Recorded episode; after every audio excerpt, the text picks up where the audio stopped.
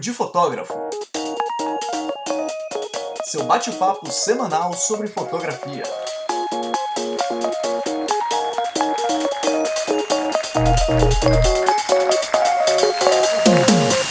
Olá, papudos! Sejam bem-vindos a mais um episódio do Papo de Fotógrafo. Eu sou Rafael Petroco. Eu sou a Ana Cariani. E hoje nós vamos falar de storytelling. Se você não sabe o que é, não faz a mínima ideia de como contar um bom storytelling, né, de usar as ferramentas que que o storytelling proporciona, este episódio é para você. E se você tá falando, ah, não quero ouvir, vale a pena ouvir, porque hoje não é bate-papo com um fotógrafo, é com um jornalista que manja muito de storytelling e foi com ele que ele ganhou fama e sucesso. É o que a gente busca, né? Fama e sucesso e dinheiro. Eu ia dizer primeiro dinheiro. Fama e sucesso pode dar junto, mas dinheiro em primeiro lugar. Então vamos para os recados dos patrocinadores, porque eles trazem dinheiro para a gente. Isso aí.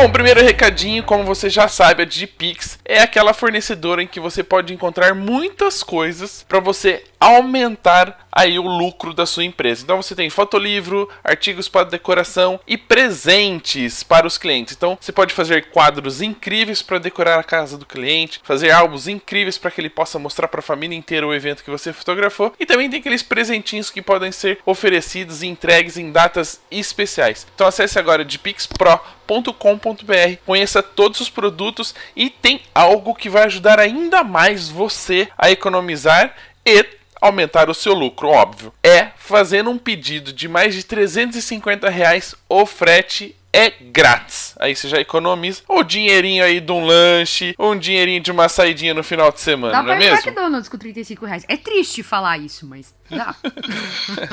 Então, muito bem, acesse lá dpixpro.com.br, conheça todos os produtos e faça o pedido agora. E falando em Pro, a gente tem aqui uma novidade, que é um pacotão, um novo pacote que chama Photograph Pack da Album, que é um pacote de assinaturas exclusivas para os fotógrafos, que incluem todas as ferramentas que a plataforma oferece. E por que, que eu disse que é Pro, né? Porque todos os pacotes têm Pro no nome. Que é de profissional, igual nós, nós somos profissionais, não somos? Se você ganha dinheiro com o que você faz, você é profissa. Então, é- essa também é a minha concepção. Então, o que, que tem dentro desse pacote? Pro Site Pro, CRM Pro, que é o antigo Clickster, né? E aí você tem dois usuários dentro, que é o de vendas e de fluxo de trabalho. O Proof Pro, que é seleção e prova de álbuns. O Design Inbox Pro, diagramação de álbuns. E o A Realidade Aumentada, que é o AR Pro. Se você já é cliente, em breve vai ter lá uma assinatura dentro do painel do cliente disponível. Se você ainda não é cliente, fica ligado que esse mês ainda vai ter uma campanha de lançamento especial. Se você ainda não faz parte da comunidade Abum, então cria sua conta lá grátis, agorinha mesmo, testa soluções por tempo ilimitado e torne a sua vida muito mais fácil. E aproveite o Ed em Brasil, porque a galera está com um stand gigantesco dentro do evento para atender todo mundo e tem a melhor parte. Qual é a melhor parte? Se você fizer o cadastro lá, pelo menos da conta grátis, tem chopp e cafezinho e cappuccino na faixa. Meu, esse café é maravilhoso. Eu, vou- eu falei que eu vou levar o meu, meu copo térmico de café, porque vai facilitar. Eu estou levando uma garrafa de 2 litros para encher para beber durante o evento. Isso é exagerado, a minha tem só 300ml. E um outro recadinho que é muito importante, se você valoriza a galera que produz conteúdo, se gosta do que a gente, como Papo de Fotógrafo, coloca à disposição de vocês, corre agora pro nosso canal no YouTube, digita lá Papo de Fotógrafo, inscreva-se, né? Ative as notificações para saber quando tem vídeo novo. Curta, comente e compartilhe os vídeos que já estão disponíveis. Então a gente já tem lá o Revelando a Cozinha, onde eu ajudo ensino, aprendo e como fazer um hambúrguer caseiro e falo um pouquinho de só inovação. É, é a maior, melhor parte do, do vídeo, óbvio. E também tem o Fotograficamente Incorreto, que é uma parceria junto com a Maíra e com o Rafael Kereliski, onde a gente fala o que a gente pensa sobre assuntos fotográficos. E já tá ficando legal, porque toda quinta-feira, às 4 horas da tarde, tem episódio novo. Então, corre lá pro canal, faça a inscrição e não perca no episódio. Comente, deixe lá sua sugestão de tema, sugestão de receita, sugestão de convidados, porque a gente vai começar a produzir muito mais conteúdo pro YouTube e a gente quer ver você também lá inscrito no canal. E ajuda a gente a ter mais de 10 mil inscritos para começar a monetizar esses vídeos, né? É justo, né? Justo. Se a gente produz, a gente tem que ganhar um dinheirinho pra continuar produzindo e vocês aí curtindo e compartilhando tudo que a gente produz. Então, corre lá no canal, faça a inscrição e continue aqui que agora o bate-papo está incrível.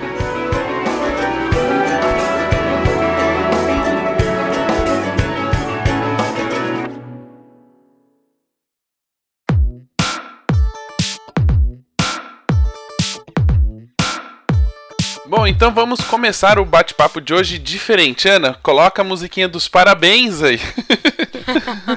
Eu acho que em seis anos de programas.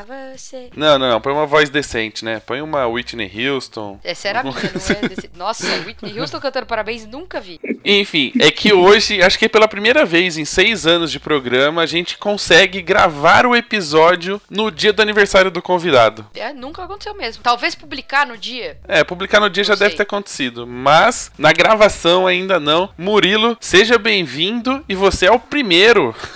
Olha só, cara, que honra poder estar no dia do meu aniversário, completando meus bonitinhos 29 anos, é, e estando aqui convidado, convidado por vocês. Fico feliz demais de estar aqui. E, cara, vamos, vamos conversar um pouco aí. O meu, minha festa é só mais tarde, eu fechei o Maracanã aqui, mas fora isso, tudo certo. Belezinha, então. Isso Quem tiver que ele preparado não aí. liga muito pra aniversário, viu?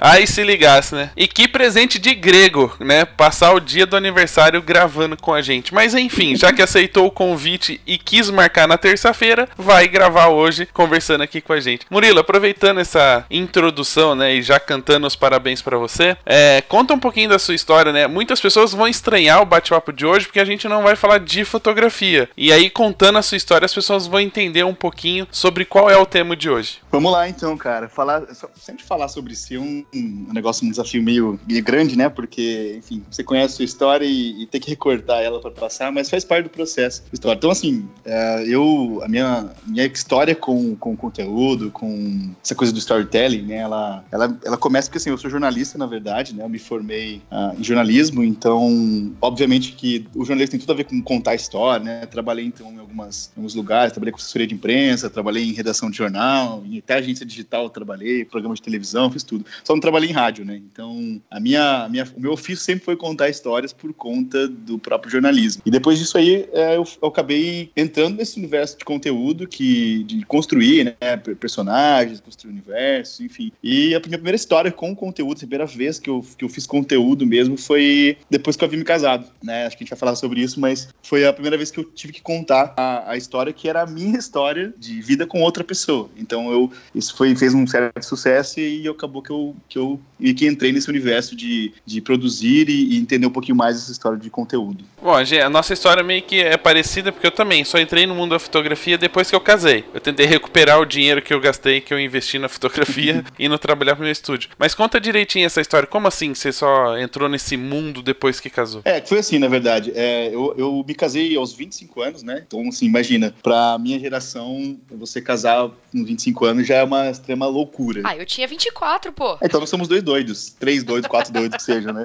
Mas é, mas assim, na- pra nossa geração é uma coisa bizarra, né? Você falar assim, pô, eu tenho 24 ou 25 anos e eu tô afim de casar. A gente tem casado mais tarde, naturalmente, né? E a gente tinha acabado de casar, e aí um dia, assim, a gente, a gente sentado, muita gente fica perguntando, né, quando você acaba de casar, falando, pô, como é que é essa vida? O que, que vocês fazem, né? Os próprios amigos, assim, ficavam perguntando muito. E aí um dia eu sentei com ela e disse assim, vamos, vamos criar um blog, vamos, vamos com- compartilhar um pouco dessa, disso que a gente tá vivendo, assim. E, cara, literalmente, assim, foi de um dia pro outro. Foi a faculdade do, do YouTube que me explicou como faz um site, sabe assim? Aquela coisa de entrar no YouTube e tentar descobrir como é que faz. Aí eu entrei no. A gente fez um site, eu, eu tinha trabalhado em agência, então tinha alguns amigos que, que sabiam fazer isso, né? Enfim, criei literalmente de um dia pro outro, assim. Foi tipo, um, tinha uma ideia na quinta, na sexta eu pesquisei e no sábado eu pus no ar. Foi um negócio assim bem, bem bizarro. E aí a gente começou a compartilhar algumas coisas ali nesse, nesse blog. E eu escrevi um, um texto específico, que foi o terceiro ou quarto texto do blog, bem no início, assim, é, que chamava-se é, Casei meus 25 anos, né? Tipo, então esse era o título do, do texto, e contando um pouquinho dessa minha loucura aí, dessa jornada que a gente tinha entrado de fazer. E, cara, eu acho que eu escrevi com, com tanta é, paixão, sei lá, se eu tava vivendo um momento interessante, que eu, que eu botei, assim, realmente palavras ali que expressavam mesmo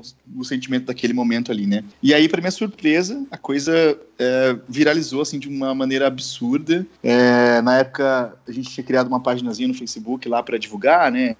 Enfim, compartilhar os textos. E a coisa foi crescendo progressivamente, assim. A gente tinha lá 80 amigos, né? Que era aquela coisa da família, amigos mais próximos e tal. E aí, depois que eu soltei esse texto, é, foi tipo 800, 8 mil e o 18 mil, 20 mil, foi subindo, assim, absurdamente. Daí eu falei, ops, acho que agora a gente tem um projeto aqui na mão para fazer, né? Então, por isso que eu falo assim, a minha história de conteúdo, ela tem a ver, ela se confunde confunde muito com a minha história e com as coisas que eu já, que eu já vivi, né? Eu tenho até uma amiga que fala que, fala, pô, você tem 28 anos, parece que você vê uns 40 já, né? Porque é, eu tenho muita história, assim, e eu gosto muito de contar história. E esse blog foi a primeira vez que a gente teve contato, assim, com, com um grande público, né? Eu já tinha trabalhado em jornal e tal, mas essa foi a primeira vez que, que, que, que a coisa, que contar a história começou a me dar uma, uma ideia de que, que eu tava fazendo alguma coisa que era muito útil, assim, para mim, né? E aí esse, esse texto mesmo, ele deu 4 milhões de visualizações, assim, caiu o site, enfim, foi uma loucura mesmo. Então, foi, essa foi a primeira vez, assim, que a gente, que a história me trouxe mesmo um projeto de vida, né? Que contar esse, esse episódio da minha, da minha vida é, fez com que eu ganhasse um, uma razão, né? Um, um propósito para fazer as coisas. Enfim, então esse foi o primeiro, o primeiro case, assim, que realmente deu muito certo. E por causa desse, outros foram acontecendo, assim, né? Então a gente continuou com, com o blog. É, ele durou três anos, esse blog. Então foi muito conteúdo. A gente fez mais de 280 é, textos, assim, né? Então foi uma coisa bem, bem específica, assim. Eu, a gente particularmente não gostava muito de falar sobre nossa vida pessoal, né? Mas eu gostava muito de compartilhar mesmo. Então, assim, nosso público era, era um, parecido com, com a maioria da galera aqui, que eram noivas, né? Eram pessoas que ou iam casar, ou que já haviam se casado, ou que estavam planejando casar, né? Por conta do nosso nossa história ali. Então a gente meio que entrou nesse, nesse universo. É, a gente até flertou com fotografia, a gente chegou a ter, a ter é, uma, uma, empresa de fotografia mesmo, que a gente, faz, a gente começou aquela coisa do hobby, enfim, enfim, que a gente acabou até pagando o casamento com isso. Então essa foi a primeira, primeiro case. Por causa disso, depois, em 2000 e, 2016, começo de 2016, né? Não faz tanto tempo assim, uh, eu tava no Facebook um dia lá, vegetando no Facebook como, como todo mundo, e aí abriu uma janelinha, era o Guilherme Odre, que hoje ele é editor do LinkedIn Brasil, e o Guilherme me disse assim, olha, cara, eu acompanho o seu, o seu site lá com a sua esposa, e a gente tá lançando uma plataforma no LinkedIn que chama Pulse, na época esse era o nome que tinha, que era uma plataforma de conteúdo que os caras faziam, e a gente tá convidando algumas pessoas para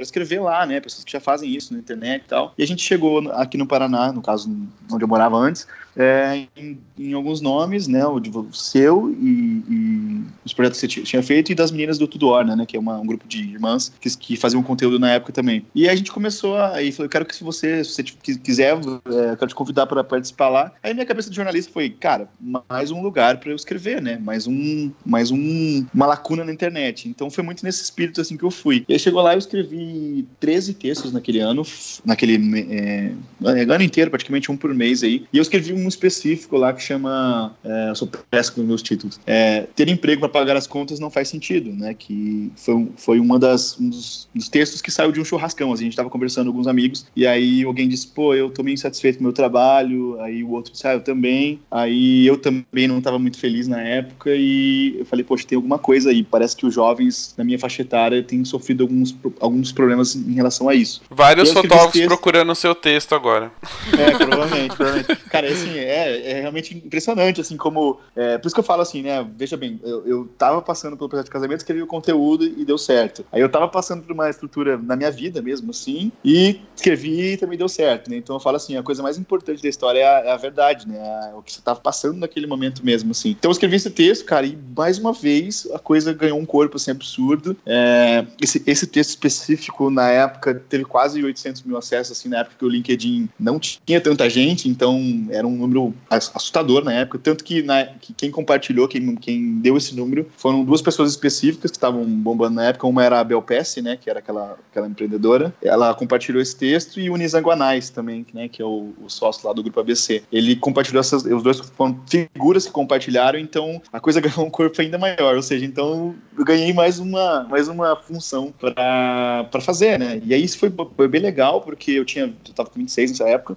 e isso me abriu portas para poder contar a minha própria história depois, mais para frente, em algumas oportunidades, como na, na virada empreendedora em São, da Fiesp, em São Paulo, no Festival de Empreendedorismo deles, uh, no Social Media Week, né, que é um dos maiores eventos de, de digital, enfim, algumas, algumas oportunidades. E assim, esse dia, cara, lá no, na Fiesp foi o melhor dia da minha vida, assim, porque eu, eu entro, eu subo no palco, 26 anos, olho para tinha mais de 1.200 pessoas lá na época, uh, olho pro palco, só aquelas cabeças brancas, assim, sabe? Tipo, gente muito mais velha do que eu. Uma plantação de cotonete. É, é, basicamente. E eu pensando assim, cara, o que, que eu vou falar pra essa gente? Eu tenho 25 anos, aí que os caras devem ter 25 anos de empresa, devem ter 25 milhões de faturamento faturamento por, por, por ano, né? O que, que, eu, que eu vou falar? E aí eu subi lá no palco e, e eu e mais cinco pessoas também do LinkedIn, e a gente foi convidado. E aí contei a minha história, assim, basicamente, né? Alguns episódios que, que eu provavelmente vou contar aqui, porque eu adoro contar essas coisas, mas é, foram histórias, assim, que de como, meu, como a minha história influenciou completamente meu, a maneira como eu penso o conteúdo. E aí, sim, foi uma experiência que eu olhei e falei, cara, é, a minha escrita me trouxe para lugares que eu nunca imaginei que eu estaria, assim, mesmo, né? Então, foi, assim, um dos grandes momentos da minha vida mesmo, assim. Eu saí do palco e aí tinha um grupo de pessoas esperando para conversar, né? Tem sempre aquela coisa. E a primeira pessoa que tava na minha frente, que era a primeira da fila, era uma senhora que tinha mais ou menos uns 55 anos, assim. Eu vou contar histórias porque eu, né, não faz sentido eu falar história sem contar história. E aí, ela tava esperando, assim, cara, e o olho dela todo marejado, assim, né? Daí eu pensei, putz, falei uma porcaria lá e chateei a mulher, né? Pensei, a primeira coisa que eu pensei, assim. Ela veio pedir o dinheiro ela... de volta chorando, né? É, tipo isso, imaginei, assim, sei lá, será que eu ofendi ela, alguma coisa assim, né?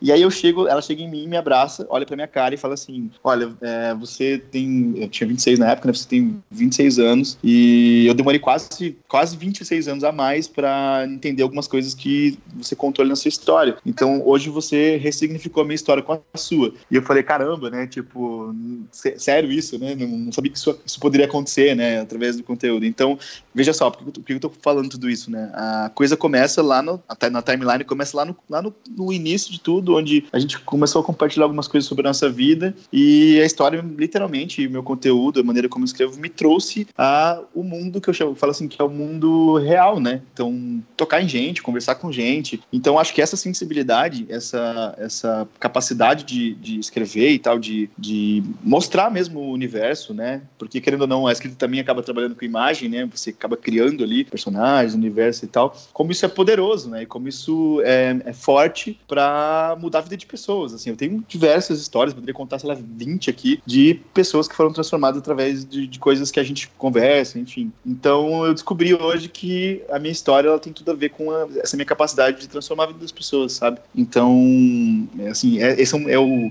short version, né, da, da minha história toda aqui. E hoje o que eu faço, cara? Hoje eu escrevo pro LinkedIn, tem um meu site lá, uh, escrevo pro Medium Brasil, algumas crônicas, algumas coisas, escrevo pra Rock Content, que é uma empresa de conteúdos das maiores do Brasil e dou palestras, cursos aí contando essas minhas histórias malucas aí que eu acabei de contar para vocês. Então, assim, eu descobri que uh, contar histórias me dá, me dá a possibilidade de, de, tocar em pessoas e mudar a vida delas. E eu acho que agora as pessoas entenderam por que, que a gente convidou o Murilo pro bate-papo de hoje, né?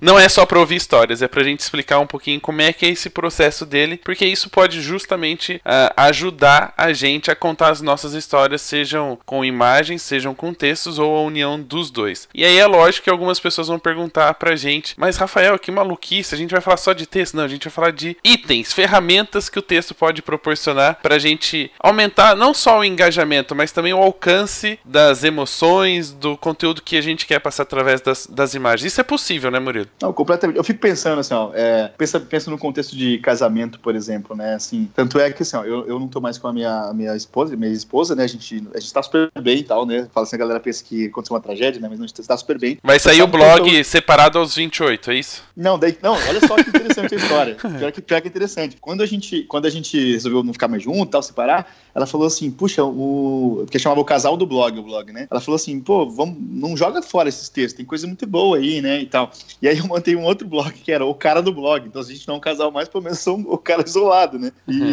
e a, gente, a gente continuou com essas histórias, assim. Eu, eu, eu, eu gosto muito de pensar, cara, que. É, porque aconteceu? Depois que a gente se separou mesmo e que a gente não ficou mais junto, sabe qual foi a única coisa que a gente não conseguiu dar embora, enfim, finalizar? Foi o, foram os álbuns de fotografia e o vídeo. Assim, a gente olhou e falou, putz, esse dia foi muito importante pra gente, né? Então a gente ficou meio tipo, não vou jogar fora isso, né? Não vou apagar as fotos, não vou, é, sei lá, eliminar isso da minha vida, porque isso é o registro de um momento importante, né? E curioso isso, foi só fotografia que a gente não. não sim, a gente, a gente não, não conseguiu dar um fim naquilo lá, porque e nosso casamento foi um dia muito especial, assim, para muita gente, não só por causa da, da, da, da notoriedade assim, que a gente tinha, mas porque a gente fez um casamento totalmente diferente, assim, né? Foi um momento diferente. Então as fotos, elas registram exatamente cada momento daquele dia, assim. Então a gente não conseguiu jogar fora por conta disso. E o Curioso, fotógrafo né? agradece porque não tem que tirar do blog, né?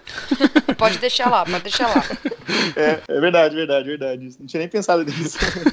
E agora vocês estão com o álbum em guarda compartilhada. No final de semana com cada um, leva pra Fez passear. uma, fez uma cópia em cartório, né? Tipo isso. Então vamos entrar aqui no assunto pra galera também não ficar tão perdida assim. Vamos falar de storytelling, que é talvez uma das palavras que os, os fotógrafos têm utilizado muito nos últimos tempos, Uhum. né? Então, conta pra gente primeiro assim, pro fotógrafo storytelling tem um significado, tem um- uma forma de se pensar. Pro escritor, pro jornalista, o storytelling tem uma conotação diferente ou a, a raiz da palavra é a mesma, só muda a ferramenta de comunicação? Ah, é é assim, cara. É, na verdade, eu sempre digo, o storytelling ele, ele se encaixa em qualquer contexto geral, assim, né? Imagina, pensa na, na história da humanidade, por exemplo, os as pessoas lá do, do, do- tempo antigo, eles precisavam explicar o mundo, o que, que eles fizeram. Eu não sei como, como é a complexidade do mundo, vamos inventar mitologia, que nada mais, nada menos é contação de história. O vendedor hoje na ponta de cá, ele precisa do storytelling para poder encantar o cliente dele. O fotógrafo é a mesma coisa, o cinema é a mesma coisa. Então, assim, é o conceito básico mesmo de, de storytelling, que eu sempre gosto de lembrar, e a definição clássica, eu falo que é sempre assim, é um, é um conjunto ah, de técnicas e ferramentas, né? Ou seja, existe um jeito de você fazer isso para compartilhar ideias. Então, tem, tem uma- um propósito para isso, por meio de uma narrativa, ou seja, ah, é, existe um método de contação de história para isso, tem episódio, sequência, enfim, um jeito é, linear de você contar isso, com a finalidade de engajar públicos e também de, de fazer isso de forma é, emocional. Então, perceba, né? Um conjunto de técnicas para compartilhar ideias por meio de narrativa com a finalidade de engajar públicos de forma emocional. O que, que isso significa? Que eu não sei nada que eu tenho que anotar, espera aí. já começa as anotações já. vamos, vamos, vamos, vamos, vamos ficar mais claro aqui. O que, que é isso? O que significa isso? Cara, é um jeito de você usar a emoção para você engajar os públicos, né? Ou seja, para você chegar no seu objetivo final, contando histórias para compartilhar ideias. Então, assim, é, o que, que o fotógrafo faz? Nada menos do que isso. Ele domina uma técnica e dentro dessa técnica ele vai criando uma narrativa, né? Pensa num, álbum como um filme, né? Ele vai criando uma narrativa ali dos momentos do, como se fosse um- uma temporada, né? então tem pequenos episódios ali que ele vai montando essa história para mostrar, para compartilhar a ideia de que um casal se uniu e sempre deixar isso de uma maneira emocional, né? Então acho que a imagem até é muito mais é muito mais eficiente nessa coisa de trabalhar com o emocional do que necessariamente o texto, né? A questão visual ela ela é mais é, clara, né? Então você bate o olho numa uma fotografia, você assiste um filme, você fica com aquelas ideias mais claras, né? De como, por exemplo, eu sempre falo assim, né? A publicidade dominou isso muito bem, né? Então o que, que eles fazem? Eles colocam ou idoso, ou criança, ou cachorro, né? Por quê? Porque é a maneira visual que a gente se identifica com, com, com as emoções, né? A gente se sente através disso. Então, ou seja, existe um método, existe um, um jeito para você fazer isso, né? Tem um, é um meio, o storytelling é um meio para chegar em algum objetivo, tem que ter um, um final. Ah, você considera a audiência também, né? Porque não só no caso aqui nosso específico de fotografia, você não considera só o que você gosta, né? Você considera o que os fotógrafos se importam. Então, vamos supor, você vai contar a história de um casal a partir do dia que eles se conheceram, lá, que, sei lá, tem uma, um familiar dele que deles que é importante para eles. Então, qual é o que a audiência considera, né? É sobre esse prisma que eu vou contar a história. E aí você tem que ter uma mensagem disso tudo, né? E eu acho que um dos grandes desafios, eu, eu quando eu trabalhava fotografia, trabalhei um, não posso nem chamar de trabalhei, né? Fiz alguns trabalhos assim. ah, eu ficava pensando sempre assim, qual é a mensagem que eu quero passar desse ensaio, assim? O que que, que, que é o mais importante para esse cara, assim? Qual é o olhar que eu tenho que dar que vai ser quase que como o olhar do cara, né? Então é difícil trabalhar isso, porque quem cria geralmente tem uma espécie de um, de um, de um ego assim, tipo, ah, eu vou criar a minha arte, as pessoas aceitam a minha arte ou não, né? Não acho que não é bem por aí, né? Eu sempre conto, por exemplo, a Disney quando faz um filme, quando ela conta a história dela, ela não tá preocupada em falar sobre a Disney, ela tá preocupada em passar aquelas emoções, né? Que, que aquilo faça sentido para a audiência, né? E esse é um ponto que eu acho que é fundamental dentro do storytelling, é entender isso, que storytelling, até tem um texto que eu falo sobre isso, storytelling não é sobre você, né? O storytelling é sobre a outra pessoa, é sobre a audiência, é sobre ele, ele tem que olhar e se identificar naquilo. É claro que cada um vai ter um, um prisma, né? Vai ter um jeito de olhar para a vida e o olhar é único, mas eu, quando as pessoas olham o meu texto, elas sabem que é meu, né? Quando elas olham um texto do Nelson Rodrigues, sabem que é dele, quando, sei lá, de qualquer outro autor, sabe que é o cara por trás, mas ele se preocupa com a audiência. Acho que esse é um ponto fundamental aqui na utilização do storytelling. A gente tem que lembrar que nós estamos contando histórias para outras pessoas, né? Ou seja, tem que ter um acontecimento, tem que ter uma timeline, tem que ter uma, uma linguagem específica ali que você pode criar para contar essas histórias. Né? O, o- a audiência ela tem que que participar de uma maneira é, colaborativa, né? Ela tem que se identificar ali. Acho que essa é a grande, a grande sacada de você fazer boas histórias, né? Você olhar para algum personagem, olhar para alguma imagem e falar, pô, isso é, muito, isso é muito eu, assim, né? Então eu, eu, eu sempre falo assim, qual é o medidor de que eu alcancei meu objetivo de contar a história? Quando o cara comenta assim, pô, você escreveu exatamente o que eu penso, mas não conseguia é, colocar no papel. Eu falo, pô, atingiu o alvo, né? Então, imagina uma noiva dizer isso, pô, você registrou o meu, meu momento, meu casamento, de um jeito que, tipo, eu gostei, que foi o jeito que eu gostaria de ser representado. Porra, acho isso muito foda. Então, é esse meu objetivo final lá. Não, isso é bacana porque, uh, por mais que a gente esteja falando, no seu caso de texto, é, é, é, você tá falando, estou me sentindo, tipo, você colocou em palavras o que eu estava pensando. É. porque exatamente. isso pro, pro fotógrafo é muito importante, né? A maneira como ele vai contar a história não é como é, quem ele é na fotografia, é, são as pessoas que estão naquele casamento e as pessoas que vão ver aquelas fotos, né? Os parentes, os amigos, até os próximos clientes. Uhum. É a ideia de protagonista, né? Quem, quem que é o protagonista da coisa toda? Geralmente é, tem aquela máxima né, que fala que é a noiva, né? A noiva que é o protagonista e tem um cara do lado dela ali. Né? É o coadjuvante. O noivo às vezes ganha o prêmio de melhor coadjuvante do casamento. Às vezes, porque padrinhos bêbados, madrinhas que caem o, o vestido, saem na frente.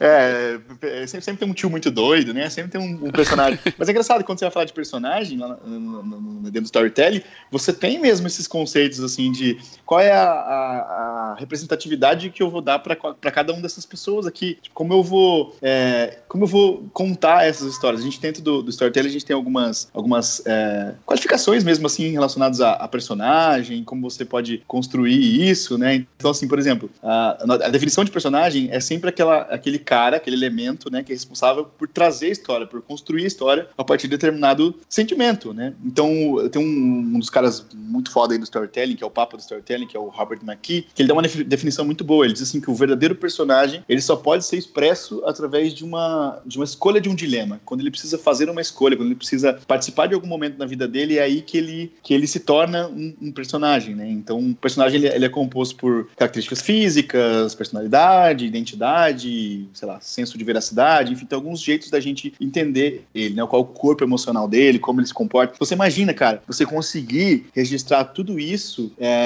todas essas, essas pequenas coisas dentro de fotos, né? Você mostrar lá qual foi o ponto máximo do casamento, sei lá, o que que, que, que deu tão certo, né? O que que, é, qual que foi, foi o, o, momento mais importante. É, então, capturar também tem a ver com isso, né? Você recortar ali um, um pedaço. Tem, tem, a gente trabalha daí com lá, personagens que, que. tipos de personagens diferentes, né? Então, tem o protagonista, que é aquele cara que. É, é engraçado até, até poder fazer um parênteses aqui. A protagonista, para a maioria das pessoas, elas não entendem isso. O protagonista não é o personagem principal necessariamente. É diferente. Né? Protagonista é sempre o cara que mais se desenvolveu durante a história. Né? Vou dar um exemplo para você. Vamos criar uma polêmica aqui. Quem que é o protagonista, por exemplo, do Breaking Bad? Vocês assistiram Breaking Bad? Sim, senhor. Sim, senhor. Quem, quem que é? Quem vocês acham que é o protagonista, por é exemplo? o cristal azul. O cristal azul. A metafetamina. Porque ela se desenvolveu muito bem durante o, o, o seriado. Ele evoluiu bem, né? Evoluiu bastante. E é, você tá certo, é isso mesmo.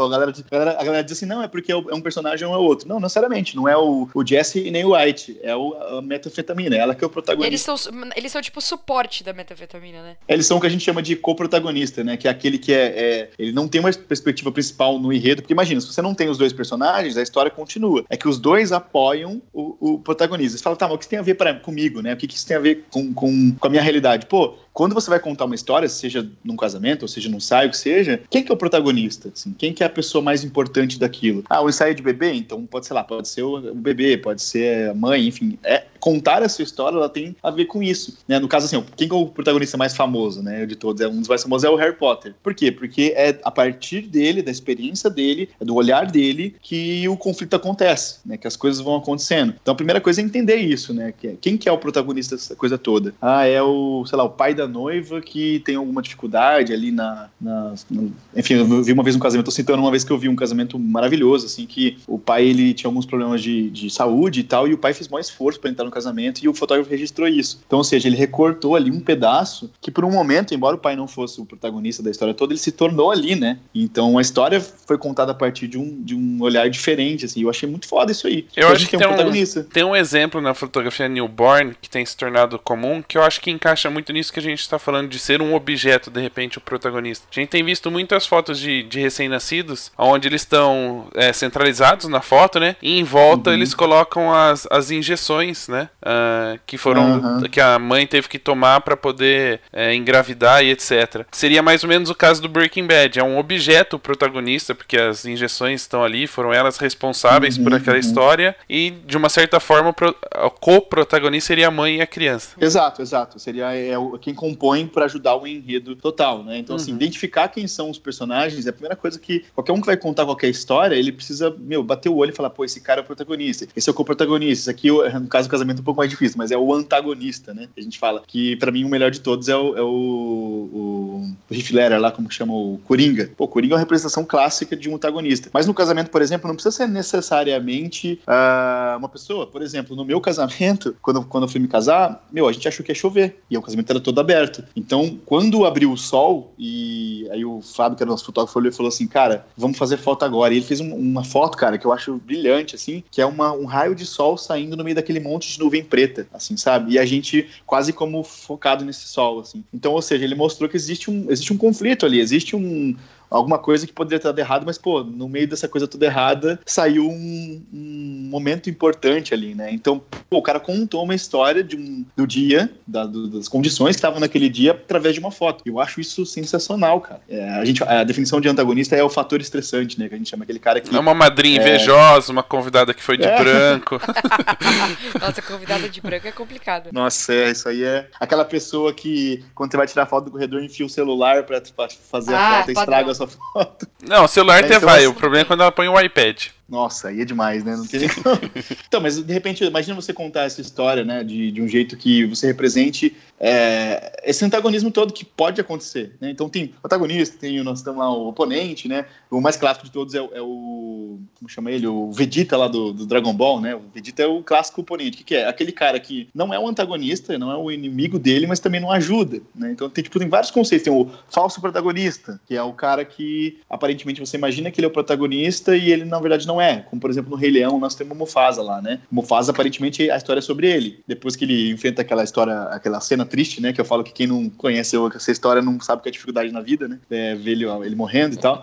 Depois a gente descobre que o protagonista não era ele. E a gente vai ser obrigado a passar por tudo isso de novo, mas tudo bem, deixa aqui. Ainda em, em realidade, né? O que é pior ainda. É, pois Eu é. não sei se eu, tô, eu não tenho coração pra isso, não, mas enfim, né? Tem o coadjuvante, que é lá, a figura mais clássica de todas, que eu acho que é um bom exemplo, é o Robin, por exemplo. O Robin é um bom coadjuvante. É aquele cara, personagem secundário, que ele é, dá um suporte no desenvolvimento da história. Então você fala assim, qual é a diferença de co-protagonista com o coadjuvante? O co- o co-protagonista, o co-protagonista ele é fundamental para a elaboração da história. O coadjuvante ajuda o cara a contar essa história. Então é, são duas coisas diferentes. Nós temos lá, enfim, tem vários tipos de, de personagens. Então imagina, dentro de um casamento, dentro de um ensaio, dentro de uma realidade, você consegue encontrar tudo isso. Tá, o irmão da noiva, ele pode ser o coadjuvante da história, entendeu? Quando você vai contar um vídeo, contar uma história através de vídeo.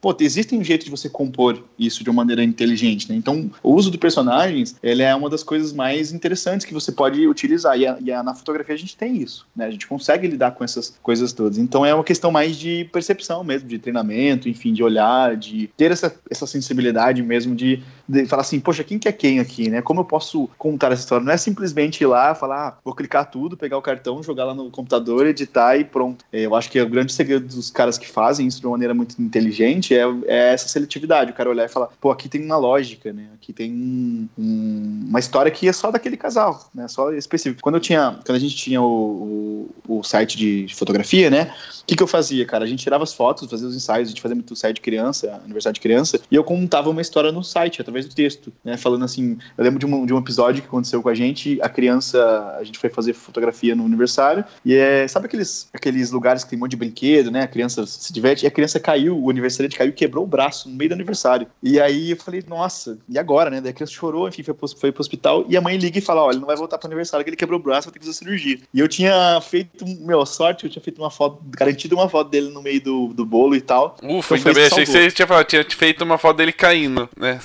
É, não, não. Ia, ia ser muito.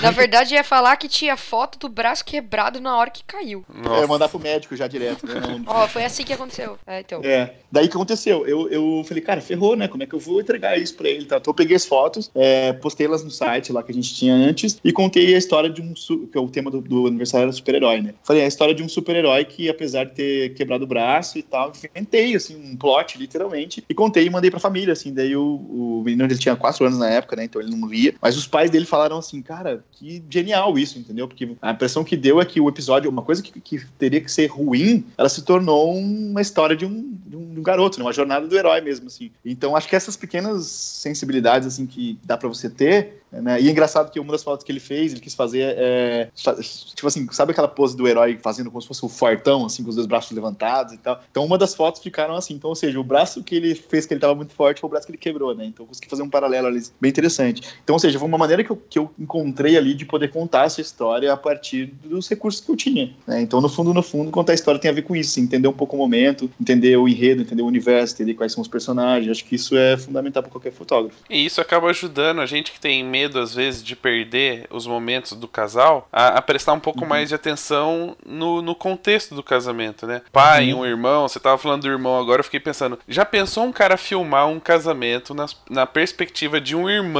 gêmeo da noiva, por exemplo? Nossa, brilhante, cara. Ia ser é um filme de cinema, né? O cara poder contar, porque é, irmãos gêmeos já normalmente é difícil a separação. Imagina se é um, um casal e aí o irmão tá vendo o casamento da irmã, que ele não vai estar mais junto. Aham. Deve ser é, legal.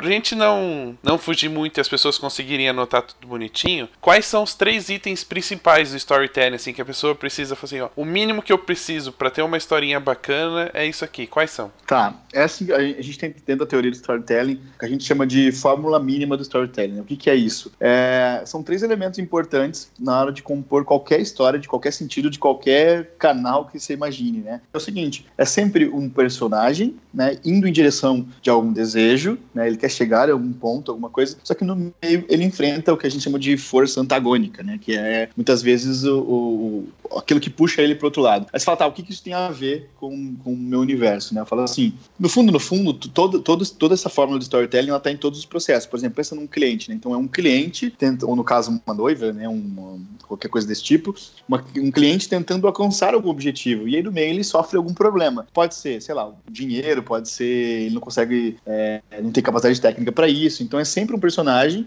indo numa direção de alguma coisa e no meio ele sofrendo alguma, alguma força antagônica, né? O Robert McKee sempre fala isso, né? A força antagônica é o conflito, é a pessoa responsável pelo conflito. Então toda história precisa ter um conflito, precisa ter um, um momento que. A sogra, geralmente, no casamento. É, geralmente é essa, essa, essa pessoa. E é, e é isso, é isso mesmo, por exemplo, quando você fala de construir histórias, então tem sempre uma audiência buscando resolver alguma coisa, mas ela tem que enfrentar algum problema. E no fundo, no fundo, meu, quem casou sabe disso, né? É exatamente isso. É eu, eu querendo um desejo de me unir com uma pessoa que eu amo, só que no meio disso tudo tem, sei lá, festa, um monte de coisa pra resolver. Então imagina você contar isso, né? né, Toda essa, história a partir da- das fotografias. Então, é, mas basicamente são essas três coisas, assim, é o, é o personagem indo em direção de algum desejo, tendo alguma força antagônica, tendo que enfrentar alguma força antagônica. O, o exemplo mais clássico que eu falo sempre é, é, lembra do jogo do Mario? É o Mario indo buscar a princesa no castelo, mas ele tem que enfrentar lá o, o, o Browns e todos os, os aqueles, aquela tartaruguinha, enfim, aquelas coisas todas lá que são os, como é que fala? Cogumelo. Os mini os cogumelo. amiguinhos dele. lá. É. Então, no fundo, no fundo, toda a história, ela tem que ter pelo menos esses três elementos para ser considerado uma storytelling. Eu falo sempre assim, ó, por exemplo, o Dolinho, né? A figura do Dolinho. O Dolinho não é storytelling, porque o Dolinho não tá enfrentando nada e não tem que chegar em lugar nenhum, né? Ele É, um tentou enfrentar a. Coca-Cola, mas aí a Coca-Cola lançou uns papel aí polícia prendeu o dono da Dolly. Aí se tornou um storytelling, mas até então não era. Não, então falando que a culpa é minha, mas tudo bem. Tô louco. Depois eu Então conto é- essa história. Meu Deus, até medo. Então é isso, cara. São três elementos fundamentais aí pra, pra ter uma, uma história. É basicamente esses três, né? E você acha que isso é, é aplicável em qualquer tipo de comunicação, independente se é escrita ou imagem, como fotografia, vídeo, uh, voz, como os podcasts, por exemplo? Por exemplo, quem está ouvindo nós aqui, né? As pessoas estão ouvindo a gente, eles são uma audiência atrás de buscar algum problema que pode ser, sei lá, ele quer entender um pouco mais sobre storytelling, ele quer aprender um pouco mais sobre fotografia. E aí o único jeito dele resolver esse problema é consumindo este podcast. Lá no, na, no meu contexto de texto, é, a pessoa vai no Google, ela quer saber um pouco mais sobre algum assunto específico e ela cai lá no meu site. Então é sempre alguém buscando alguma coisa para tentar resolver algum problema. É, pensando isso comercialmente, né? É um cliente que vai casar, ele quer saber como vai fazer para registrar o, o, momento dele e ele quer saber, sei lá, enfim, tem várias objeções, né? Então, no fundo, no fundo, toda história é esse pequeno, pequeno plotzinho, né? Essa pequena estrutura, assim. É exatamente isso que eu falei. E você hoje, já é assim, por mais que você seja um jornalista, de uma certa forma, você tem amigos fotógrafos, né? Conhece um pouco do mercado fotográfico. Você acha que hoje as pessoas é, que conseguem contar uma boa história estão se destacando no mercado? Tem sido realmente diferencial é, usar o storytelling a favor? Ou ainda a audiência não tem essa, essa percepção né, de que o storytelling está sendo contado, então ela ainda está navegando em mares que ela ainda não conhece, tipo, e acaba pe pescando sem querer um fotógrafo que saiba utilizar essa ferramenta? Cara, eu acho que tem bastante coisas interessantes assim, em relação a contar, por que contar essas histórias, né? Tipo, porque se preocupar com isso, assim. A gente tem um, um economista que ele chama Herbert Simon, né? Ele, ele cunhou um termo lá que ele chama de economia da atenção. O que, que, que significa isso? A frase dele sempre ele fala algo do tipo assim, que a riqueza de informação que a gente vive hoje, ela cria o que a gente chama de pobreza de atenção. Então, com essa pobreza de atenção, a gente tem uma necessidade de, de alocar mesmo a atenção, né? Que, de um jeito que fique eficiente e que você possa se tornar uma fonte de, de informação confiável. Né? Então, resumindo a história toda, eu sempre falo assim, ó, as pessoas querem aprender a escrever lá no curso que eu dou. Eu falo assim, lembre-se que o cara está com o seu conteúdo aberto numa aba, no Chrome dele, na aba do lado, cara, ele tá com o Whindersson Nunes. Porra, e o Whindersson Nunes é muito mais legal do que o seu texto. Você está competindo com isso.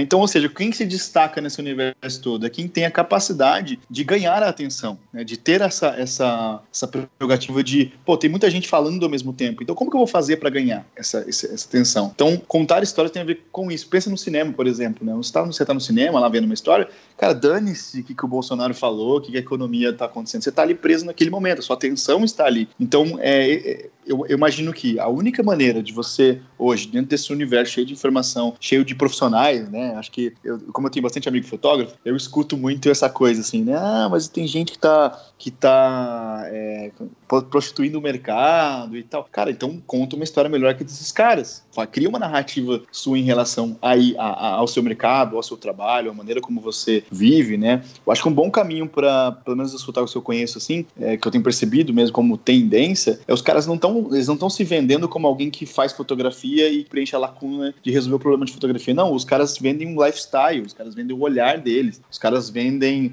uh, sei lá, a percepção que ele tem em relação a algum fenômeno, né, algum evento específico. Então eu conheço milhares de caras que estão nessa pegada. Os caras vendem é, quem eles são. E aí a fotografia é meio que uma, uma consequência aí do, do que o cara vive. Então se você está se vendendo como um cara que é só um, um apertador de botão, né, vamos dizer assim, um cara que registra ali o casamento e ponto final. Não, cara, existe muita coisa que você pode trabalhar em relação a isso. Porque eu acho que, assim, é, existem várias realidades, assim, de por que contar, né, uma história. Primeiro que melhor que você falar é você contar, né? Melhor que você tirar uma foto e apresentar é você contar essa história, você criar um, uma timeline ali. Né? Um bom exemplo disso é que é, quando você vai explicar uma história, por exemplo, né, pra, vai explicar alguma coisa para alguém, você, você não sabe direito como falar, você fala, ah, eu não sei, mas é. Sabe quando então, você conta uma história ali para exemplificar, né? Ou então, é, histórias é o único jeito de você ganhar atenção. É infelizmente é o único jeito. Então eu acredito mesmo que os caras que queiram se destacar, que queiram mostrar que fazem algo diferente daquilo que o mercado está oferecendo, e eu falo por conta própria, né? Porque eu vivo um pouco disso também, assim. Quem eu tive só, só para ilustrar, assim, quando eu saí do meu trabalho para viver dessa coisa de escrever, eu montei uma espécie de uma agência de,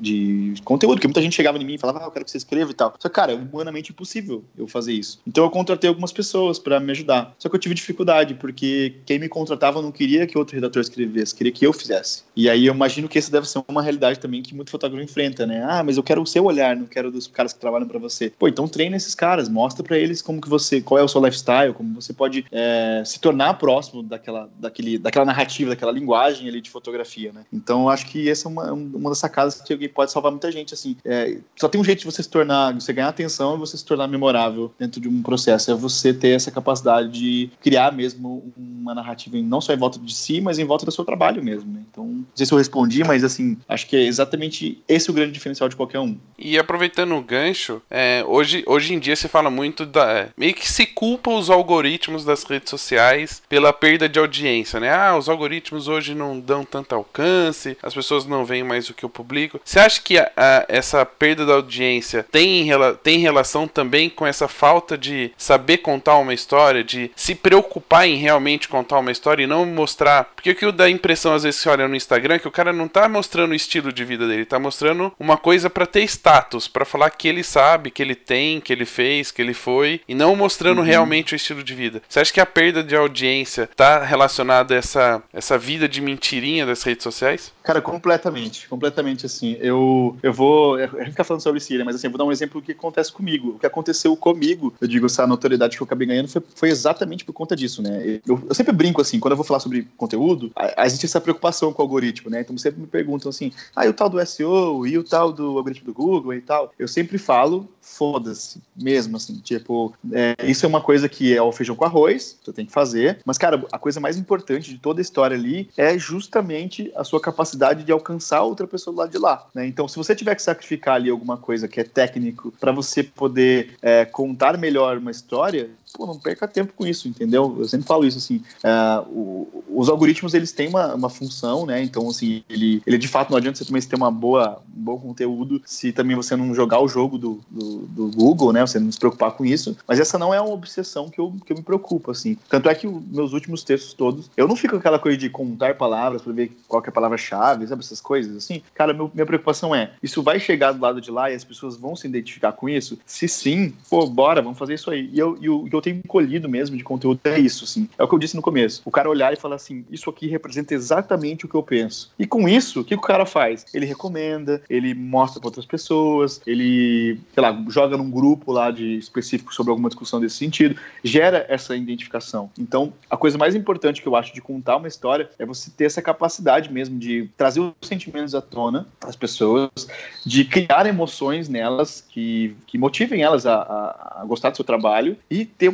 uma parcela muito grande assim de humanidade, né? De você registrar aquilo que é, que tem que tem uma certa correspondência com, com algumas ideias de alguém, enfim. Então acho que essa, essa é a grande sacada. Eu, eu não tô nem aí, cara. É uma, uma fala que eu sempre falo, né? As pessoas dizem, ah, legal, tem quase 400 mil seguidores lá. Eu falo, isso não é o mais importante. O mais importante é, melhor que você ter relevância, né? O, tá, todo mundo atrás de relevância, né? Não sei quantos mil seguidores e tal mais isso é você ter importância para aquela pessoa. É, é a, a, o fotógrafo ser importante para aquela família. Então ele vai registrar, claro, a mãe quando foi estar tá grávida, o aniversário de um ano do filho, é, aliás, antes, né, o, o, noivado deles, o casamento deles, é você se tornar mesmo indispensável para aquela pessoa. Porra, é, é, isso que é o grande diferencial de você ser diferente no mercado, né? Não é você só ir lá e falar assim, ah, vou fazer um job e acabou, né? Não, existe, um, existe uma ligação, você tem que, as pessoas têm que se identificar com você ali. Então, eu acho que isso que, isso que é o mais importante de tudo. Não se preocupar tanto com o número, com se isso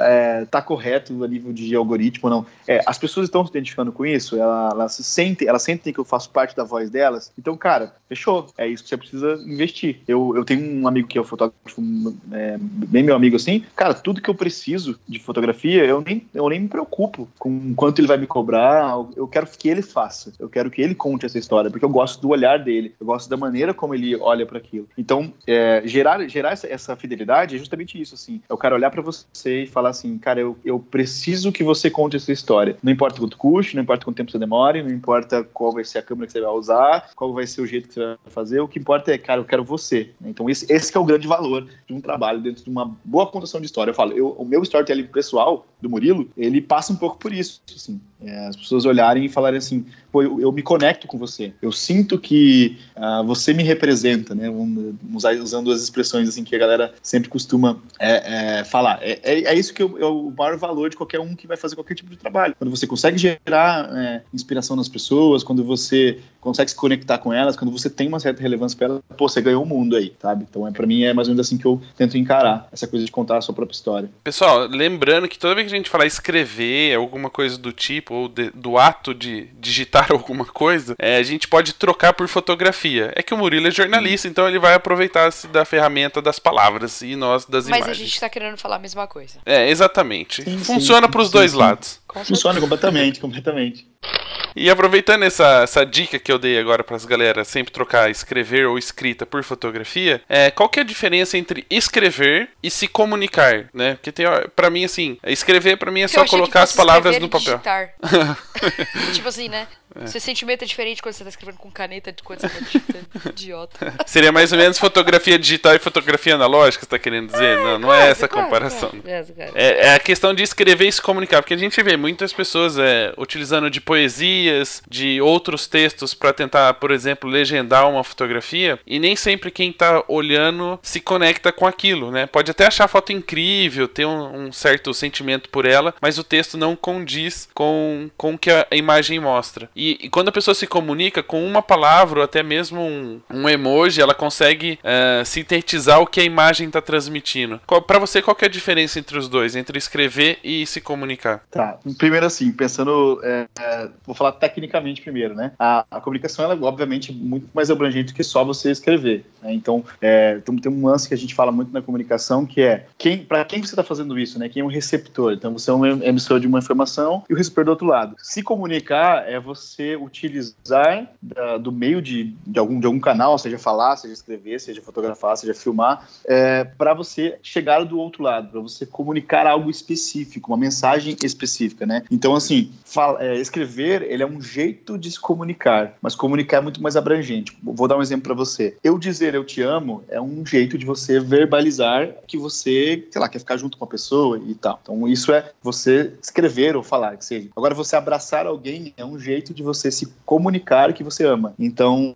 é só uma questão de, de forma mesmo, né? Você escrever é uma forma de se comunicar. E comunicar é um, é, tem um outro objetivo que é transmitir valor, é transmitir emoção, é transmitir, sei lá, uma mensagem, algo que, que não seja é, palpável, mas que tenha um- algum sentido. Pelo menos assim, tecnicamente é isso falando. Resumindo no português clássico e, e objetivo é escrever é você ter a capacidade de, de trazer à tona algumas, algumas alguma mensagem ou algo do tipo e comunicar se tem a ver com ah, ah, o quão eficiente você é em passar uma mensagem. Não sei se ficou muito claro, mas assim, basicamente é isso. É mais ou menos, seria aproveitando o gancho da pergunta anterior da perda de audiência. Hoje em dia as pessoas estão apenas publicando suas fotos, que seria o escrever, em vez de se comunicar, de transmitir algo a mais, de usar outras ferramentas, outros, outras características, outros adjetivos que ela tem, enfim, outras personalidades para alcançar o público dela. Então, às vezes o público só está enxergando a foto, que é escrita, mas não está enxergando a comunicação, que é o sentimento, a- as outras coisas que o profissional pode oferecer.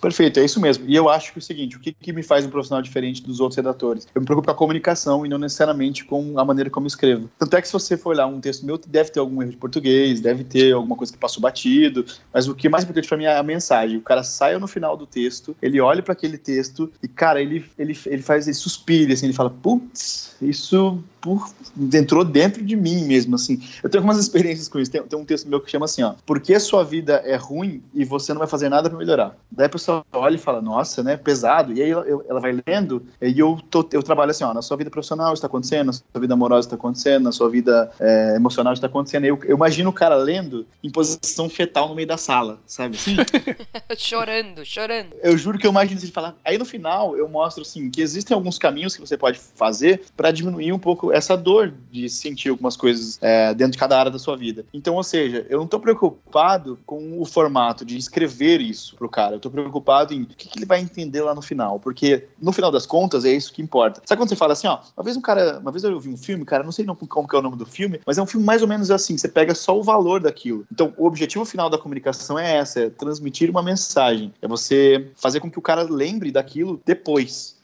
E eu, particularmente, assim, eu falo, meu objetivo como escritor é, cara, chutar a porta de entrada, assim, e fazer com que o cara, sei lá, meu, é, explodir a cabeça do cara mesmo, sabe? Então acho que, acho que esse é o grande diferencial, assim. Eu tô mais preocupado em comunicar do que necessariamente em escrever adequadamente, né? Ou seja, escrever tecnicamente impecável. O mais importante para mim é que o cara saia com, essa, com esse chute no estômago mesmo, assim, ele olha e fala, putz, isso foi muito importante para mim. E aí ele vai recomendar, enfim, ele vai, ele vai, vou fidelizar ele e falar, poxa, toda vez que o Murilo escreve alguma coisa, ele mexe comigo, então vou seguir esse cara. Toda vez que ele produz alguma coisa, ele dá um olhar que ninguém deu ainda. Então é, eu vou acompanhar essa, essa figura aí. Então, é, esse é o grande valor, cara. Esse é o grande valor que todo mundo deveria objetivar, assim. Não só é, fazer as coisas tecnicamente muito bem feitas, mas transmitir esse valor.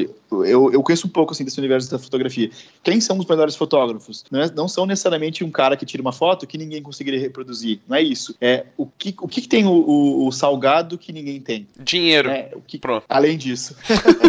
além disso, o que, que ele tem? Ele tem um jeito peculiar de ver o mundo e transmitir. Que um jeito que ninguém, por mais que você vá na mesma mesma posição do cara, teve o mesmo equipamento que o cara, talvez você não consiga o mesmo resultado. Então é isso que é o grande valor, é isso que é comunicar. E, e você acha que hoje, por mais que o mundo seja praticamente visual, né? Porque a gente olha as redes sociais, é tudo foto e vídeo, foto e vídeo, foto e vídeo. O texto tem influência, as palavras têm influência hoje na, no modo de vida, na transformação das pessoas, no engajamento delas. Você acha que o texto faz, tem um papel muito importante hoje nesse mundo visual? Cara, completamente, porque no fundo, no fundo, no fundo, no fundo, né, quando você vai estudar a linguagem, você vê que o texto, ele é a imagem, né? Então, é, é associação de signos. Então, tão, tão importante quanto você mostrar a imagem é você ter a capacidade de compreender, de você é, transmitir aquilo através de palavras. E assim, eu, eu, eu como lido muito com, a, com as palavras, às vezes quando eu vou revisitar e, e revisar os meus textos, eu troco palavras porque, graças a Deus, o português ainda tem essa peculiaridade, assim, né? Tem palavras que só elas expressam, né? Eu falei ontem para um amigo meu, falei, cara, problem não é a mesma coisa que perrengue, entendeu? São duas coisas diferentes. então a nossa língua tem, a, a, nossa língua tem algumas peculiaridades assim que só aquela palavra representa só aquilo. Né? Perrengue então, é um nível a mais do problema, né? É, é um negócio diferente, não tem a mesma sensação, entendeu? É, não representa a mesma coisa, embora é, possa parecer em palavras parecidas, mas não é a mesma coisa. Então a, a palavra, as palavras elas têm essa, essa dificuldade. Assim. Sabe quando você fala para sua para sua esposa sua namorada, você fala assim, eu te amo. Ela fala, eu te amo, você fala, eu também. Ela fica brava com você. É isso, entendeu? Você fala, eu te amo. Daí fala, eu também. Pô, eu também não é eu te amo. né? Então, a, as palavras ali têm, têm significados diferentes. Né? Então, acho que dominar essa grande, essa grande coisa de usar as palavras certas, mesmo que. É, eu lá no meu Instagram pessoal, por exemplo, o que, que eu faço? Eu sempre coloco uma imagem que eu tento usar, pelo menos dentro do meu limite aqui de conhecimento, tecnicamente boa, e aí eu conto aquela história ali do que, que aconteceu naquele episódio ali, porque eu acho que são complementares. Nem só a imagem, é, nem só de imagem viverá o homem, mas também nem só de texto viverá, né? Então, aqui todos os textos lá do blog precisam ter uma imagem para compor, compor, ali aquela coisa toda da história. Então, não dá para você só criar imagens e você não conseguir contar essa história de, também através de texto, né? Então, eu acho que é uma preocupação que é legítima. Comunicar tem esses dois lados, assim. E já que você abordou o Instagram, por exemplo, agora, quando você ah, tem que publicar uma foto tecnicamente boa e depois escrever, falando um pouquinho disso, qual que é a força, por exemplo, de um textão no Facebook, que quando a pessoa tá. Normalmente é quando ela tá puta com alguma coisa, ela escreve lá vem textão, né? É, e talvez uhum. acho que a emoção da raiva, do ódio ali, faça as pessoas ficarem mais inteligentes, porque normalmente sai textos bons sobre.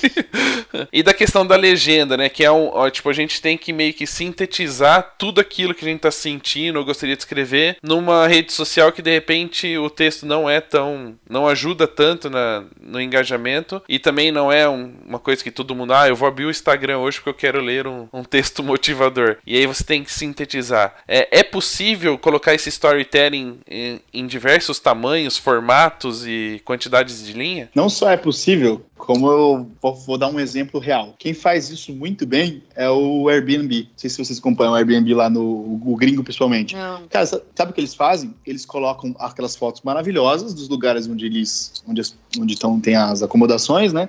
E eles contam a história das pessoas que viveram naquele momento. Eu tenho uma, uma específica que é até brasileira, inclusive, ela, eles têm uma foto de uma da Disney, e aí é uma menina de 5 anos contando que, dentro do texto, né, naquela legendinha lá embaixo, como foi possível ela ir pra Disney porque o Airbnb proporcionou a- o custo mais barato, né? Então imagina, uma criança de 5 anos contando que o sonho dela foi realizado por conta ah, dessa, dessa comunidade. Então, ou seja, o Airbnb não vendeu nada ali, não tem R$19,90 só hoje, não existe isso. Mas a imagem com a composição do texto, ela conta uma história. Então, obviamente, tem mais engajamento, é, obviamente que as pessoas é, veem mais valor nisso. Então, eu acho que se a galera de fotografia sacar isso, cara, você, postou uma foto de um- uma noiva chorando, cara, conta a história daquela mulher, fala, sei lá, é, ela, tá, ela tá chorando porque, sei lá, um, pra ela foi difícil é, encontrar o noivo dela e, enfim, conta a história daquela galera. E todo mundo tem história, né? Então, por que não contar isso assim? Não só dá mais engajamento, como dá mais sentido também pra fotografia, né? Ela, ela, ela se complementa ali com a imagem. Então, eu acho que o Airbnb, cara, é um bom exemplo de um bom modelo, inclusive, de, de como eles fazem, como fazer essa combinação dentro do Instagram, assim, como misturar a imagem com o texto. E, todos os clientes que eu atendo, que tem conta no Instagram, eu falo pra eles fazerem isso. Cara, ninguém tá nem aí pra que você tirou o novo IS- ISO 9002. Ninguém tá nem aí pra isso. Agora, se a gente contar a história de uma faxineira que trabalha 25 anos naquela empresa, com a foto dela é, junto, pô, isso engaja muito mais. E isso é muito mais interessante. Como, como o Rafa disse, ninguém tá lá pra ver, para comprar nada e muito menos pra ficar consumindo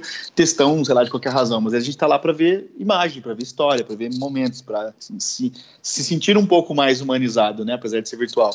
Então, por que não usar essa ferramenta, né? Então, a galera que trabalha com fotografia e com imagem, pô, tem uma mão na roda e a cada, a cada ensaio, a cada evento tem uma história nova ali. Então, conta essa história. Então, assim, o desafio, tá, galera? Faz um teste. Faz um teste, assim. Você, você que é fotógrafo de casamento, pega uma história desse de noivo, conta, é óbvio, né? Você não vai contar coisas que não é do... que, assim, de foro íntimo dos, dos noivos, né? Mas, assim, conta um pouco sobre aquele episódio ali e faz uma história. Você vai ver que o engajamento vai subir muito mais. Eu faço isso o tempo todo no meu Instagram. O tempo inteiro eu faço isso. Deixa eu te fazer uma pergunta agora, é uma curiosidade que talvez alguns tenham. É, nesse caso, vamos, vamos, dizer que eu aceitei o seu desafio e topo publicar uma foto e contar uma história. Quem me conhece, sabe, quem acompanha nas redes sociais, sabe que eu sou uma pessoa sempre boa, bem-humorada, né? Sempre faço piadinha das coisas e etc. E aí, na hora que eu for fazer esse, essa publicação, quero contar uma coisa romântica, que não é a minha verdade no dia do casamento, por exemplo. Porque eu não sou o cara que fica buscando romance a todo momento no casamento. Eu achei que fosse É, é- na vida e você vai se encaixar naquele caso do chama também.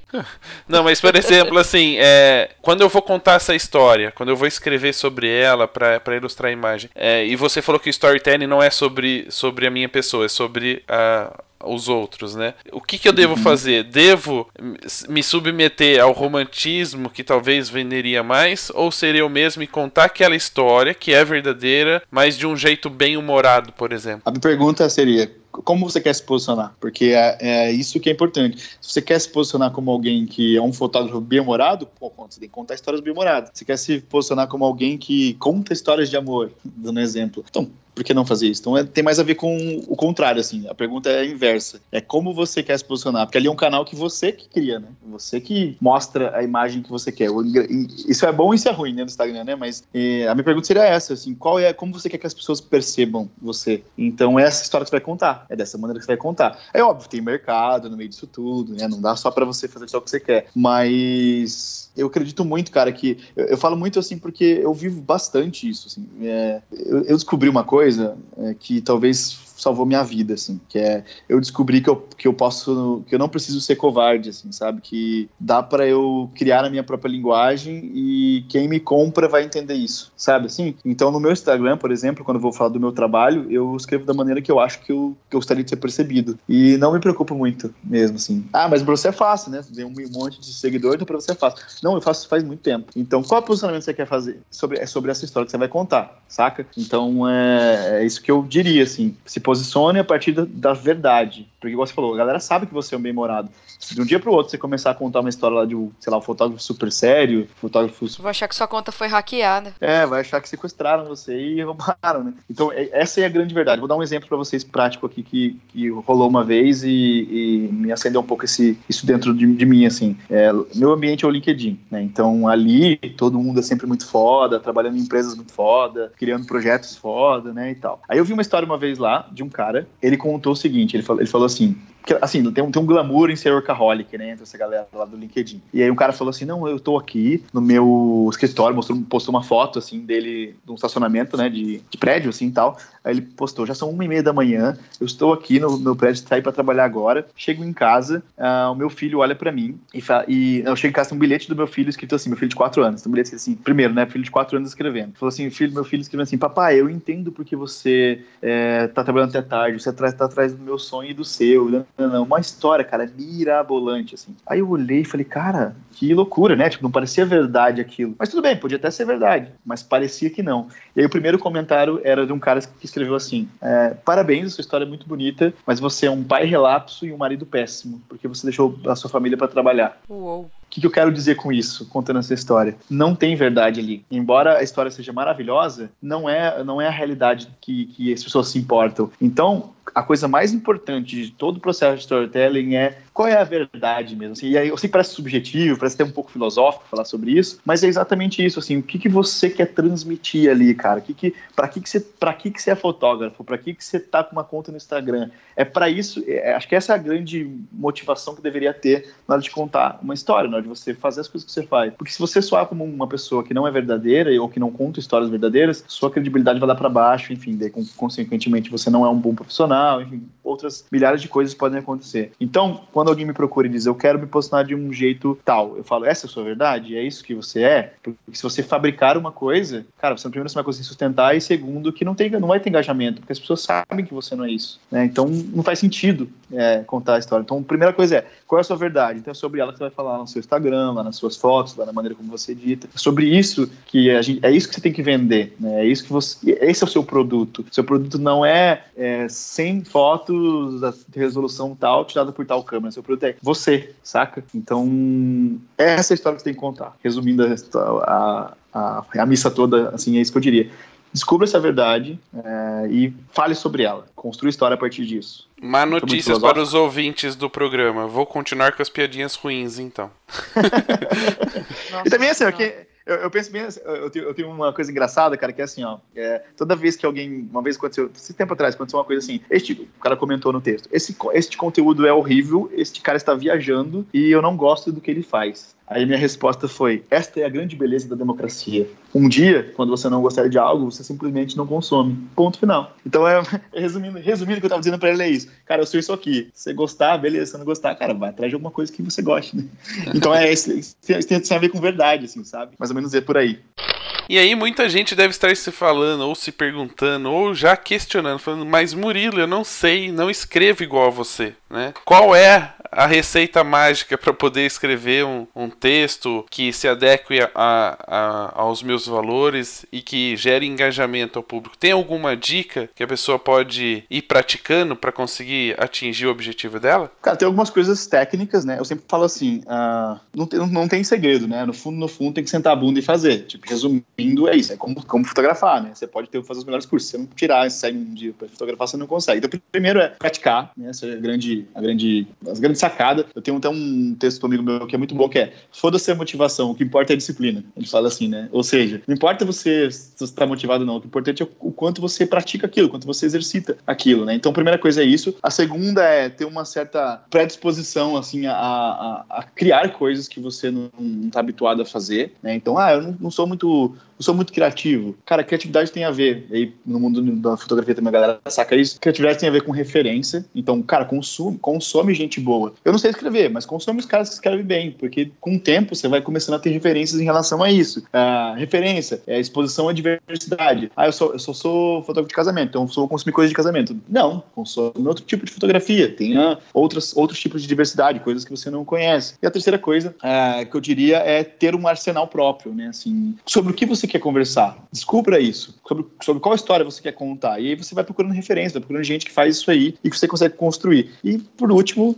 reforçando de novo, é, cara, praticar. Tem que sentar, tem que testar, tem que, tem que jogar lá no, no Instagram, ver como que as pessoas lidam com aquilo, se tá boa a sua história ou não. Né? Não, tem, não tem fórmula mágica, assim, né, pro, pro conteúdo. O que tem é, tipo, gente esforçada que faz, faz as coisas acontecerem. Eu sempre falo, cara, faz 10 anos que eu faço isso. Os meus primeiros textos eram terríveis, assim. Eram, eram era, era ruim mesmo, assim. Não que hoje seja muito melhor, mas. Tem algum assim, lugar pra gente ler também? Tem- Ou é tem- igual tem. fotógrafo que apaga? Como assim você fala? É que fotógrafo, quando começa a velhas ficar ruins.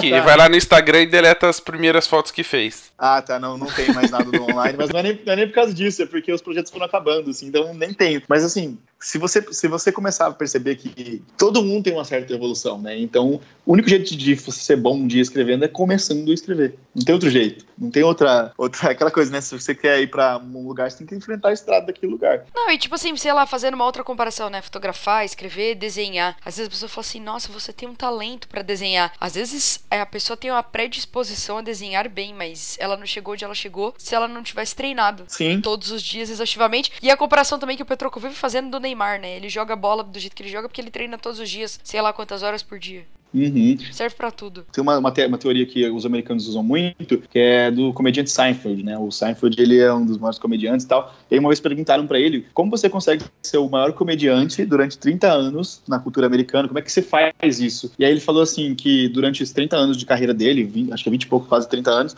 ele escreve pelo menos 10 minutos de piada novo por dia. Não importa se é bom ou se é ruim. Ele se, se propôs, há uns anos atrás, a fazer isso. Então, todos os dias ele senta a bunda lá e escreve 10 novos, 10 minutos novos todos os dias. Então, ou seja, tem uma hora que você fica muito. fica- aquilo fica muito fácil. Falo por mim mesmo, cara, eu faço quase nove textos por semana. Pra pensar, é uma produção muito alta. Mas pra mim é muito, muito tranquilo, porque eu já faço só 10 anos. Então, escrever também é isso, é não, é não, não acreditar de que. Não, não querer o resultado final sem antes passar pelo, pelo caminho ali da, da labor, de errar, enfim, das pessoas falarem que você escreve mal. É, enfim, é uma, é uma predisposição mesmo a, a enfrentar aquilo. né? E começa com legenda, começa criando umas legendinhas diferentes lá. E outra coisa que eu, fa- que eu falo sempre também pra se diferenciar em relação a isso: não faça o que todo mundo faz. Tipo, o lado B, sabe? Você tem que, ser, tem que ter um lado B, assim, que é não, não se, se infectar das coisas que as pessoas estão fazendo, assim, porque eu vou dar um exemplo clássico, assim, eu tenho um amigo que ele tem um estilo muito peculiar, assim, de, de fotografia, e um dia ele tava sentado num lugar, assim, daí ele é fotógrafo de casamento, aí um dia alguém falou assim, ah, é, minha filha contratou um cara lá, meu, mas o cara faz umas fotos nada a ver, umas fotos, tipo, cortando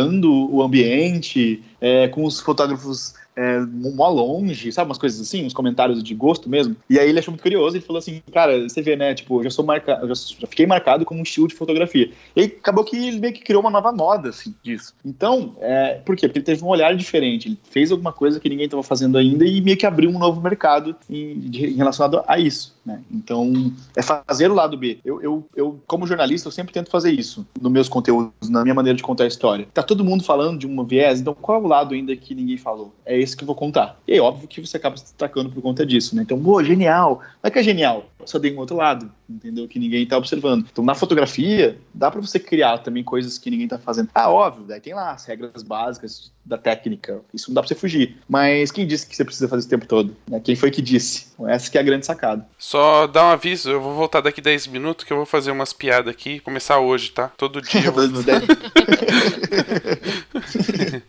E tem uma outra coisa muito importante para quem pensa é, em utilizar o texto como agregador ou como uma ferramenta importante aí na, no engajamento né, dos clientes, do- das pessoas que ele busca como clientes. É, escrever corretamente, né? Também não adianta escrever tudo errado, que aí a mensagem não chega e o storytelling vai por água abaixo, certo? Exatamente, cara. Eu, eu tenho até um texto que eu falo especificamente sobre isso, porque no caso, no caso do texto específico, né, assim, eu, eu tenho um pequeno problema. Hoje, como eu tenho essa alta produção que eu falei pra vocês, é, há um tempo atrás eu conseguia é, deixar o que a gente eu falo de deixar o texto dormir, né? Então você escreve num dia, deixa ele lá um pouquinho sem ver, né? Pra ficar perder aquele, aquele olhar viciado sobre o conteúdo. E outro dia você re- revisita aquilo e você vai encontrar alguns errinhos, algumas coisas que você não percebeu. Só que eventualmente, até por conta de tempo, eu às vezes não consigo fazer isso. Então o que acontece às vezes? O cara lê o seu texto inteiro e aí ele vai lá, ele, ele dá o trabalho de lá no comentário escrever assim, lá no segundo parágrafo tá faltando uma vírgula. Por quê? Porque aquilo pra ele é, é o ponto que é fundamental pra ele, né? Então,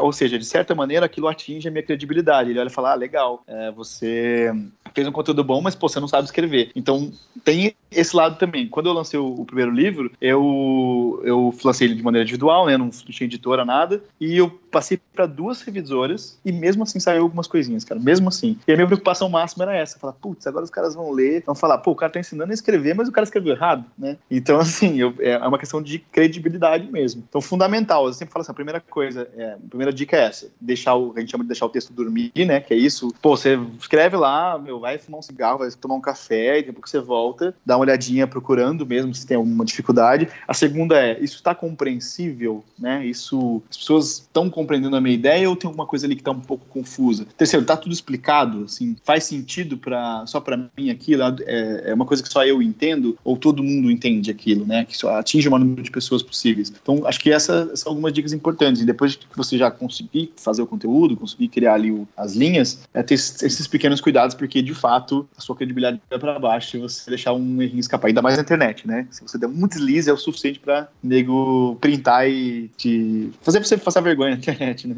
Você gosta de deixar o texto dormir, comigo não funciona, porque quando eu volto nele ponho mais vírgulas. É, o problema do Petro são só as vírgulas. é, é a vírgulite aguda. É que assim, na minha cabeça, deu pause no pensamento, é vírgula. Você sabe, sabe de onde sai isso? A professora de redação que falou isso. A minha também falava isso. Ele respirou, ele pôs a vírgula. Para de res... respira, é, é, digita sem respirar. Prende a respiração. Nossa. Escreve, Aí não vai ter vírgula. Dos aparelhos. não vai ter vírgula no, no texto, se eu Não, de vez em quando você puxa o ar. Você escreve, escreve, escreve. Respira. Aí vai virar reticências. Aí não vai dar continuidade no texto. Meu Deus do céu.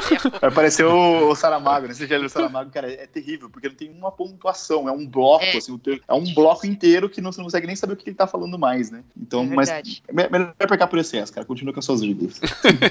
a pessoa vai respirando, ela vai aos pouquinhos, é tipo uma caminhada, não é uma corrida, não é um, uma maratona, ela vai caminhando, vai fazendo aos pouquinhos, vai entendendo.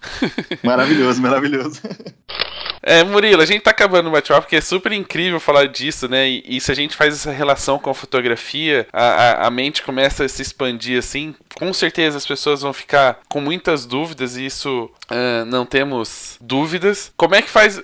Melhor, já que é seu aniversário, eu, eu gostaria de um convidado especial para passar as suas redes sociais para a galera poder acompanhar seus textos, poder conversar com você. Podemos chamar essa pessoa? Quem, quem, quem que você tá solicitando que eu não entendi? Não, tem, do, tem dois amigos aqui preparados para dar suas redes sociais para quem está ouvindo o programa. Um é de origem africana e o outro tem uma, uma atividade aí meio espacial.